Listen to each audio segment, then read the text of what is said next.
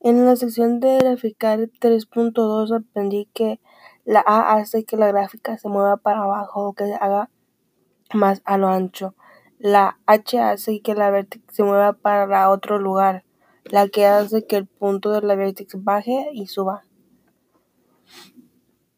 encontrar presenta gráfica en el eje de la simetría.